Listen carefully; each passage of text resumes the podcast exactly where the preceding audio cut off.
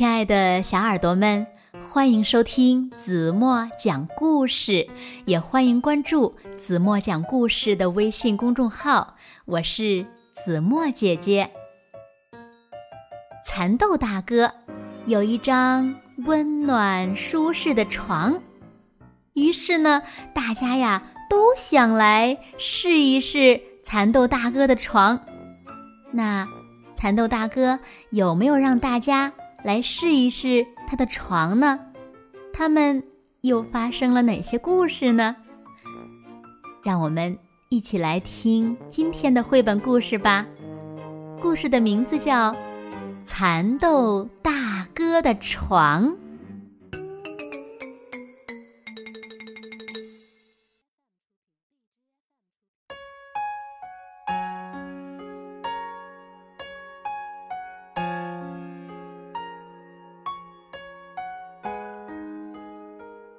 这张床呀，是蚕豆大哥的宝贝，它像云朵一样喧腾腾，像棉花一样软乎乎。啊，天已经亮了！蚕豆大哥刚一跳起来，毛豆小弟就跑过来了，说：“蚕豆大哥，让我也在这张床上睡睡吧。”不行不行，这可是我的宝贝呀！接着，豌豆兄弟也跑来说：“蚕豆大哥，我们也想在这张床上睡睡呢。”不行不行，一下子上不来这么多，床会被压坏的。荷兰豆小妹也跑来说：“蚕豆大哥，我也想在你的床上睡一睡。”不行不行，对你来说太大了。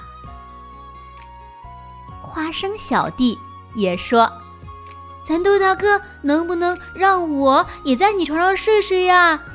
哎呀，不行不行，你还是睡在你的硬板床上最合适了。蚕豆大哥护着自己的床，谁也不让睡。就这样，有一天，蚕豆大哥起来一看，哎呀，我的床怎么不见了？蚕豆大哥急忙到处找了起来，嗯，没有，啊，没有，哪里都没有啊！他跑去问毛豆小弟、豌豆兄弟、荷兰豆小妹。和花生小弟，啊，我不知道，我不知道，我不知道，我不知道呀！大家都这样说，这可怎么办呢？我没有睡觉的地方了。蚕豆大哥拼命的寻找自己的床，可怎么也找不到。大家看到了，都嘟囔着说：“真是活该！谁让他不把床借给我们呢？”不过呢，大家渐渐的又开始可怜起蚕豆大哥了。好吧，就把我们的床借给他吧。毛豆小弟的床太小了，豌豆兄弟的床呢？太窄了，荷兰豆小妹的床太薄了，花生小弟的床呢太硬了。不行啊，不行啊，只有我那张床才合适嘛！蚕豆大哥又跑去找自己那张床了，一连找了好多天，蚕豆大哥。还是没有找到那张床，唉，走不动了，累死了。蚕豆大哥刚一这么嘀咕，哇，竟然有一只鹌鹑正稳稳当当的趴在蚕豆大哥的床上。啊，这可怎么办呢？好不容易才找到的。哦，原来是用我的床孵蛋呢。没办法，那就先借给鹌鹑妈妈用一用吧。不过，嗯那可是我的宝贝呀。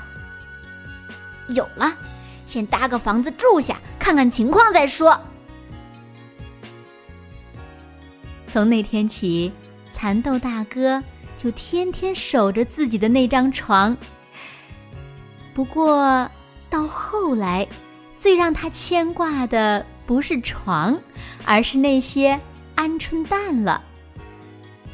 这些蛋以后会变成什么样的呢？终于有一天，哎呀！蚕豆大哥的眼睛都瞪圆了。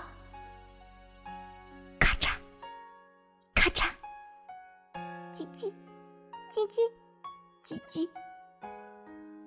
鹌鹑快要孵出来了，蚕豆大哥在一边给他们加油，加油，再使点劲儿啊！哦，太棒了！蛋孵出来了，鹌鹑宝宝在我的喧腾腾的床上出生了。蚕豆大哥得意地说：“鹌鹑宝宝们从床上跳了下来，跟在鹌鹑妈妈后面一摇一摆地走了。要好好长大呀！”蚕豆大哥冲他们挥挥手，鹌鹑妈妈回过头来，久久的望着蚕豆大哥。蚕豆大哥高兴的把床搬了回来。啊，蚕豆大哥，床找到了，太好了！我们都很担心你呢。毛豆小弟、豌豆兄弟、荷兰豆小妹和花生小弟纷纷说：“来。”我们开一个庆祝会吧！软乎乎的床找到了，大家来庆祝，真快活！咚锵，咚锵，叮个铃叮咚，蹦恰恰！咚锵，咚锵，叮个铃叮咚，蹦恰恰！蚕豆大哥和大家一起跳舞到深夜。最后呢，蚕豆大哥请大家都睡在了自己那张喧腾腾的床上。晚安，好好睡一觉吧。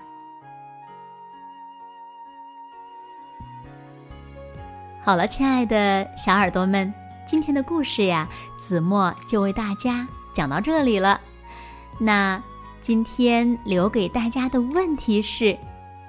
蚕豆大哥的床找不到了，是被谁拿去做什么用了呢？如果小朋友们知道正确答案，就在评论区给子墨留言吧。好了，今天就到这里吧。明天晚上八点半，子墨还会在这里用一个好听的故事等你们回来哦。如果小朋友们喜欢听子墨讲故事，不要忘了在文末点亮再看，因为你点亮的每一个再看，都是对子墨最大的支持和鼓励哦。当然了，子墨也希望小朋友们呢，能把子墨讲的故事分享到朋友圈，或者是分享给你身边更多的好朋友，让他们和你们一样，每天都能听到子墨讲的好听的故事。好吗？嗯，今天就到这里吧。轻轻的闭上眼睛，一起进入甜蜜的梦乡啦。晚安喽。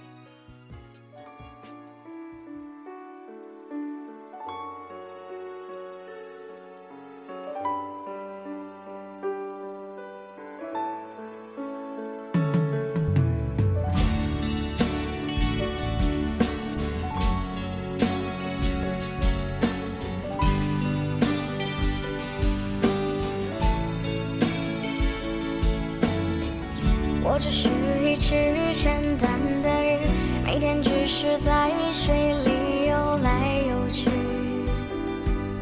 游来游去。我是一只钟太阳的鱼就连吐出的气泡都充满了充满了美丽。我喜欢分享所